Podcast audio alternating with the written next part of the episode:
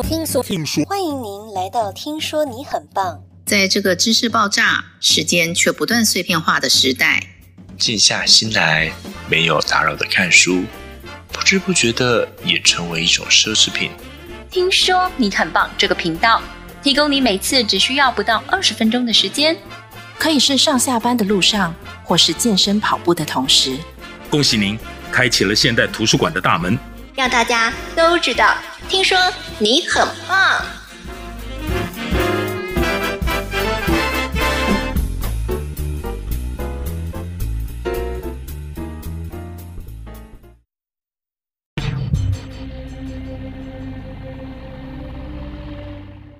小时候看宫廷历史剧，我就奇怪，为什么会产生太监这种职位？皇宫内的工作。如果不放心让男人来往走动，容种不纯，与其阉掉生殖器官，为何不把工作全交给女生来做就好？日本大奥，大小的大，深奥的奥，就是日本将军的后宫。将军府里上上小小一切大小事，都雇佣女性来处理。没有宦官，没有太监，事实证明，女性是可以胜任的。大奥的存在，在当时女性没有独立经济权的年代，是一个谋职的出路。进了大奥当女官或女仆，就等于是国家公务员，可以跟男子领同样的俸禄。自己不但经济独立，每年都有年假可以返乡探亲或出去玩。退休后，就像镀过金一样，可以提高出嫁的身价，或是过着优渥的生活。对于这个没有宦官的历史，你是不是也感到既好奇又有趣呢？你好，欢迎来到听说你很棒，我是爱读书也爱旅游的小慧。今天要为您带来的读书心得是大奥日本。故事的背景大约是日本的江户幕府时代，同时期的中国大约是明清两个朝代。当时的日本女子几乎毫无独立性的社会自由。一般来说，女子只有出嫁一条路可以走，在家从父，出嫁从夫。公家机关都只录用男子，女子只能处理家务。在这种社会环境中，进入大奥工作是女人在出嫁之外唯一的出路。大奥女官的职场是禁止男性出入的特殊工作岗位。女子一旦进入大奥，无论是凭本事还是靠运气，只要拥有一定程度的权利，整个家族都能步上繁华之路。首先，我们先来了解大奥的意义。日本自古以来就常常使用“奥”这个汉字。以前在日本有钱有势的地方领主叫大名，大小的大，姓名的名。这些大名和高官武士们。都在自己的家里处理公务，他们的家会区分为办公空间和生活空间。办公空间称为表，外表的表；生活空间就称为奥，深奥的奥。也就是说，奥本来泛指室内深处，大奥则专指一个城池最内层的奥，包含它的内部组织与功能作用。也就是说，大奥等于就是将军的后宫。大奥这个组织的顶点，想当然了，就是将军夫人。她有个特别的名称，叫做御台所。将军夫人大都有皇家血统，虽然是下嫁过来的，但是个个都是高高在上，而且她掌管了五百至一千多名女子的日常工作与秩序。大奥女官的职务大约有二十种以上，而且分为将军专属女官跟御台所专属女官两种。女官还会有自己的专属女佣，所以在大奥工作的女子还分为两种聘用管道：一种是将军直接雇佣的公务员，另一种是公务员再雇佣的女士，也就是间接雇佣的女佣。大奥女官里面，地位最高、身份最尊贵的，通常是御台所所陪嫁的侍女，身份仅限于公卿贵族家的女儿。因为是官宦人家出身，当然精通宫中礼仪，通晓茶道、歌道、花道、香道，主要工作是辅佐御台所进行社交与文化仪式，算是顾台所的顾问，但没有实权，编制大约三名。那么在大奥里面工作，薪资待遇如何呢？大奥女官算是国家公务员，除了基础薪资外，还会有特别薪资和实物支付等各种津贴。最顶级的女官，基本工资是一百担米，约一百两，加上服饰化妆品费一百两，合计两百两，大约是现在的两千万日币。除此之外，每个月还会有实物津贴，例如火柴、木炭等等。哇，年薪两百万日币，大约等于二十万美金的年薪。薪水看似很多，其实不然，因为这些出身公卿贵族家、跟随御台所进入大奥的大小姐，空有好听的家世身份，事实上不但没钱，也没有实权。因为当时公卿贵族家的经济条件其实都很差，所以他们的薪水大部分都用来补贴娘家的生活费了。当时的平民一年到头每天辛苦工作不休息。年收入顶多两到三两，但是在大奥里面负责体力劳动最下级的杂役女官，虽然平常在大奥负责澡堂和厨房的各种清水脏水的搬运，或是扛轿子之类的体力活，但是基本年薪六两，是普通百姓年薪的三倍，而且还包吃包住。下班回到宿舍后，幕府还出钱为女官雇佣一名打扫女佣。更何况，当时平民女子根本很少工作机会。但是只要进入大奥，就不愁吃穿，如此优渥的工作环境，全日本只有大奥。不过讽刺的是，古代日本政府财政之所以常年吃紧，最大的原因正是为了维持大奥所需要的庞大的年度经费。听起来好像不错，不过在大奥做女官，休假制度如何呢？有资格觐见将军和御台所的高级女官，原则上终身不能出城。高级女官只能趁御台所出城去寺庙参拜的时候，才能借机出去看戏或是赏花。不过别紧张，因为这个终身任期不是指女官的终身，而是指将军的终身。也就是在将军驾崩之后，高级女官可以选择退休、留任或是剃发出家做尼姑。这个代价似乎有点高了。小慧觉得低阶女官比较自由。低阶女官在进入大奥的第三年起，每年有六天假期；第六年起，每年增加到十二天假期；第九年起，再上升到十六天假期。假期通常定在春季。返家的下级女官回娘家时，通常去扫墓，或是到亲友家叙旧等等。也有些下级女官不回娘家。相约一起去看类似于人偶剧的人形祭琉璃剧或歌舞伎的表演，甚至到郊外赏花。下级女官通常对升官之途不感兴趣，因为再怎么努力，也只能做到下级女官的总管。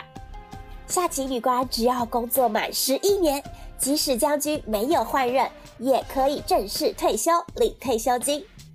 这些下级女官大多是富商富农的女儿。把在大奥工作的经验，当作是一种婚前培训课程，在大奥学习礼仪及各种文化教育，期盼退休后可以嫁到好人家。她们通常十五岁进入大奥，退休时已经年近三十。有时不如理想，遇不上好人家，只能当人家孩子的继母，嗯，或是干脆自己开私塾，当老师教授在大奥学习到的茶道、花道、香道等技艺。刚才曾经提到，女官可以间接雇佣女佣，这些女佣就自由多了，可以随时辞职。她们多半是一般商家或农民的女儿，家庭环境小康，从小就上私塾学习读写、弹唱三味线这种传统乐器，摆弄人形净琉璃的人偶剧等。进入大奥之后，还可以接受武士阶级社会的高等教育。通过日常起居、举止、措辞、茶道、花道、香道、古琴、舞蹈等，都能受到熏陶或培养，提高教养。这些人出城或离开大奥之后，对一般的平民百姓男子来说，已经是可望不可及的存在，可以嫁到好人家。总之，对当时的女子来说，进入大奥当女仆算是一种婚前的镀金手段。嗯，看来这份工作还是很有价值的。那要如何进入大奥工作呢？那个时代又没有招聘网站，很可惜。大奥女官虽然是国家公务员，但是并没有公开招募，只有一项录用条件，就是武士阶级。但是大奥里面确实也有一般老百姓、商家或农家的女儿，他们是如何进入到大奥工作的呢？答案就是人类社会无法避免的托人情、钻门路。通常平民百姓就是靠攀攀关系或送银子，让女儿先成为武士阶级人家的养女，再靠这个关系进入大奥。而且，就算一开始只是间接录用的女佣，只要工作态度好，还是可以申请录用考试，升级成为正式公务员。如果再爬上，当上了上级女官，有幸被将军看上，还有机会成为侧室。如果怀上龙种，还有可能成为下任将军的生母。终于讲到重点了，有些事情不会因为没有宦官就不会发生的。原来大奥的存在也是为了产生继任的将军，但是大奥高压的生活环境造成生育率很低。即使生得出孩子，孩子的夭折率也相当高。尤其在大奥这种特殊温室环境出生的孩子，更容易夭折。孩子死亡率高的原因，大多是因为天花跟麻疹。而你绝对想不到的是，死产、流产、孩子夭折最大的理由，竟然不是因为生病，而是和当时的高级化妆品有关，也就是伊氏白粉。而它的原料是水银跟铅。在此，小慧先来说一则跟伊氏白粉有关的小故事。话说，平时靠家庭菜园为生，人称八王子长枪组千人同心的武士团，每人平均每隔十年一次，必须轮流前往日光山值班一年，负责防范德川家康的东照宫发生火灾。同心武士团相当于现代的派出所警察。虽然收入不多，但是住在政府提供的房舍至少有一百多平，平日可以租给别人，自己当房东，整天摇着扇子收房租过活。他们的太太每逢丈夫前往日光山赴任后，大多会花费私藏多年的私房钱去买高级的伊氏白粉。但童心太太们买伊氏白粉的目的不是用来化妆。而是当做堕胎药。相信聪明的你一定不用小慧解释，为何童心太太们会在老公出差不在家的这年买进堕胎用的白粉了吧？可怕的是啊，大澳女官用的正是这种高级化妆白粉。你想想，这些女官生个孩子要有多么艰辛啊！当时的化妆法是将白粉从头一直涂到胸部，因为当时没有日光灯，大奥内部又都是被里三层外三层的保护着，当然不是每个房间都有阳光，不涂白粉，人家看不见你的脸呐、以前有一部很有名的电影《艺伎回忆录》，你想想里面巩俐、章子怡那个大白脸的扮相，基本上就是那个模样。大奥身份最高的御台所还记得吗？就是将军的正房老婆原配夫人。她每天吃完早餐后，都要在脸部、颈部、胸部各涂抹两百次的白粉。没办法，当时的风俗是，身份越高的人化妆必须越浓。江户幕府时代，从头到尾十五届将军当中，只有第二代将军的正室有生出小孩。其他将军都是继室生出来的，不知道是不是这种伊氏白粉的关系。大奥出生的孩子，不管是亲生母亲还是负责喂养的奶妈，大家都涂上这种白粉，对孩子的影响当然很大。事实上，历代将军的孩子很少活到成年，早夭的例子非常多。例如十一代将军家齐，正室跟侧室总计四十多人，这四十多个老婆生出了儿女五十五人，活到十五岁的只有二十五人，等于少了一半多。活到四十岁以上的十人，这十人里面只有四名男生。第十二代将军家庆正是这四名男子之一。哇，生了五十多个小孩，可以继位的男孩子竟然只剩四位。不过，古代日本人生孩子那么困难，也不能全怪伊势白粉这个化妆品，因为将军要生小孩比普通家庭困难，因为规矩特别多，脸皮还需要特别厚。原因就是将军家有超特别的监督陪睡制度。正宫娘娘，也就是御台所，跟将军同房时，身边不用陪睡者，但是会有高级女官在隔壁房值夜班。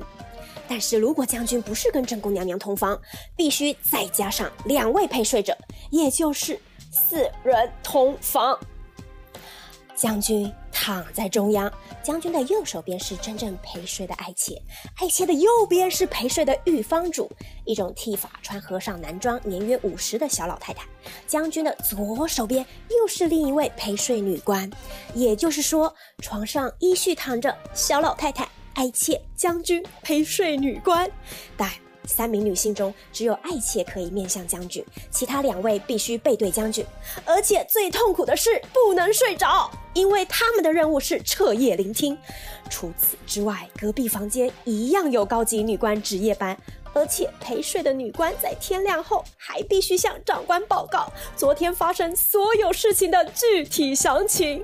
天哪，这个晚上将军跟爱妾还能发生什么事情呢？以小慧的猜测，只能各自玩手机玩到天亮吧。但是，到底为什么需要四人同房呢？原来是在第五代将军德川纲吉时代发生过将军爱妾大吹枕边风的事件。后来，为了防止这些小老婆要求将军启用娘家亲属等弊病，才会设置陪睡监视的聆听制度。说到将军，第八代将军德川吉宗是日本史上的著名人物，也是江户幕府时代的中心之王。德川吉宗虽然是德川家康的曾孙，但是因为是第四子，而当时是长子继承制，母亲又是偏房。所以他小时候不能用德川的姓氏，另外起名松平赖方。小时候经常到野外乡间玩耍，生活环境开放自由，个性也活泼好动。成年之后皮肤黝黑，身体也极为健康。之后父亲与兄长相继去世，松平赖方于二十二岁继任家族大统，正式改名德川吉宗。十年之后，吉宗登上将军职位。当时他才三十三岁，原配夫人则是在六年前过世，因此一上任，吉中就命令大奥选出美女五十名。当时大家都以为吉中打算挑选测试，整个大奥鸡飞狗跳，天翻地覆，不少公认美女为了参加竞选抢破了头，甚至主动报名。大奥交出美女名册之后，再让众美女齐聚一堂，每位美女无不精心打扮，穿上最好的衣服，花枝招展地出现在吉中面前。吉宗环视众美女一圈，开口说：“从今天起，你们都可以出城了。”出城的意思就是解雇。但是美女们无法立即理解集中真正用意，个个不知所措，呆若木鸡。等他们领悟到出城的意义时，全场哗然，整个大奥再度闹得天崩地裂。有人询问理由，集中说：“你们都是美女，应该有许多良缘，没有必要待在大奥。但是容貌一般甚至更差的，不容易找到夫家，就让他们继续待在大奥。”原来是新任将军想要改善财政，第一件事当然是缩编大奥组织，因此利用了女官的虚荣心，一口气解雇了五十名美女。整个集中任内，大奥遭解雇的女官跟女士，最后总数多达三千七百名。集中厉行勤俭节约，支出经费多达年度预算四分之一的大奥，当然是重点改革对象。没想到吧，一个既没有宦官乱政，也没有外戚干政的时代，甚至还带动了蓬勃的女性教育与文化发展。这个故事若是能够说给中国古代的宦官与帝王听，不知道他们会不会同时深深叹一口气，说：“哎，小慧，你怎么不早说？”恭喜你得到了《大澳日本》这本书的读书心得。我是爱读书也爱旅游的小慧，请支持我为你付出的努力与诚意，花一秒钟点赞并订阅这个频道，然后将小慧的解读转贴给您的朋友，让大家都知道。听说你很棒。